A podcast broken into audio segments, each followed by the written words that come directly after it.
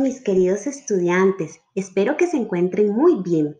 Los saluda su maestra, la niña Arlene Campos.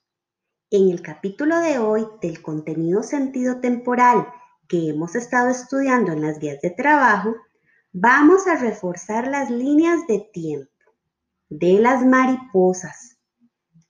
Bueno, yo me imagino que todos ustedes conocen una mariposa, ¿verdad? Ustedes sabían que ellas no siempre han sido mariposas, sino que para que convertirse en lo que son, tuvieron que pasar una serie de cambios, que es lo que conocemos como la metamorfosis de la mariposa. Para trabajar este tema el día de hoy, voy a contarles un cuento muy lindo que se llama La pequeña oruga glotona. Lo escribió un señor que se llama Eric Carr. El libro que yo tengo es de una editorial que se llama Coquinos. Esos datos son muy importantes que ustedes lo sepan, ¿verdad? Bueno, niños, cuando yo empiece a narrar el cuento, voy a pedirles que cierren sus ojitos y lo escuchen con mucha atención y que en sus mentes visualicen todas las cosas que yo les voy a ir narrando. De esa forma, cuando lo escuchen, será más divertido para ustedes. También voy a usar una música de fondo. La, saqué de la plataforma YouTube, específicamente de una página que se llama Ada Music. Espero que disfruten este cuento, niños. Vamos a empezar.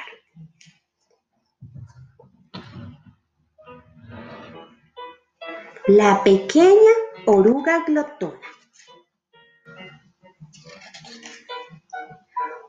Noche, a la luz de la luna llena, reposaba un huevecito sobre una hoja. Un domingo por la mañana, nada más salir el sol del, del huevo, salió una oruga diminuta que tenía mucha hambre. Enseguida, la oruga comenzó a buscar algo que comer. El lunes atravesó masticando una manzana, pero aún tenía hambre. El martes atravesó masticando dos peras, pero aún tenía hambre. El miércoles atravesó masticando tres ciruelas, pero aún tenía hambre. El jueves atravesó masticando cuatro fresas, pero aún tenía hambre.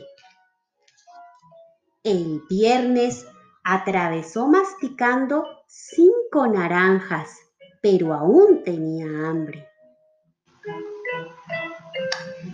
El sábado atravesó masticando un trozo de pastel de chocolate, un helado, un pepino, una lonja de queso, una rodaja de salchichón, una piruleta, una porción de tarta de frutas, una salchicha, una magdalena y un trozo de sandía.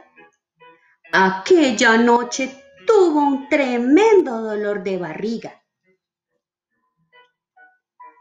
Al día siguiente ya era domingo otra vez. La oruga atravesó masticando una hoja verde y se sintió mucho mejor. Ya no tenía más hambre, ni era una oruga pequeñita. Ahora era una oruga grande y gorda. Se construyó una casa a su alrededor una crisálida y se quedó allí encerrada durante más de dos semanas.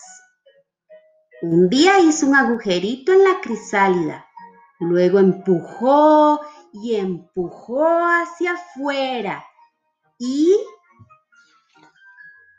se había convertido en una hermosa mariposa. Y colorín colorado, este cuento se ha acabado. Muy bien, niños. Espero que hayan disfrutado esta hermosa lectura. Ahora que ya el cuento terminó, vamos a trabajar algunas cosas que escuchamos en el cuento. Por ejemplo, vimos que al inicio había un huevo. De ese huevo salió una oruga. Para el que no sabe qué es una oruga, es como un pequeño gusanito. Luego vimos en el cuento que la oruga estaba en proceso de crecimiento y cuando uno está creciendo necesita mucha energía. Entonces vimos que ella empezó a alimentarse y lo iba haciendo de diferentes formas cada día.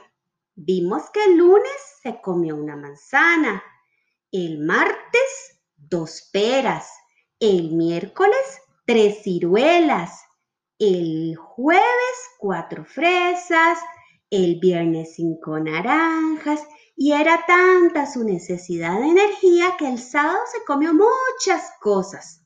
Cuando llegó el domingo, amaneció un poquito enferma y tuvo que comerse una hojita.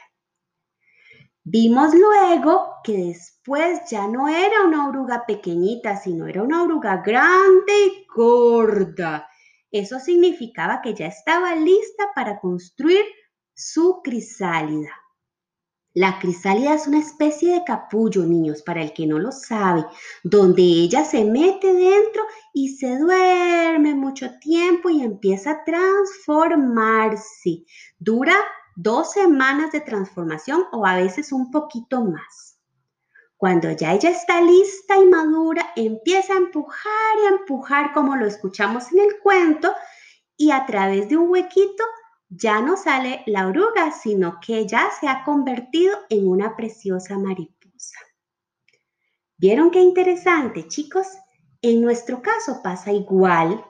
Nosotros al principio estábamos dentro de la pancita de nuestras madres, luego nos convertimos en bebés. Ustedes ahora son niños, más adelante serán jóvenes, luego adultos y ancianos porque así como la mariposa se transforma, nosotros también. Y esto es lo que nosotros llamamos líneas de tiempo y las podemos ver en todos los seres vivos. También le pasa a las plantas. Yo los invito a que sigan descubriendo, investigando y, y aprendiendo sobre este tema. Pueden pedirle ayuda a sus familias para que descubran cosas más interesantes. Muchas gracias por escucharme y espero que nos veamos pronto en la presencialidad.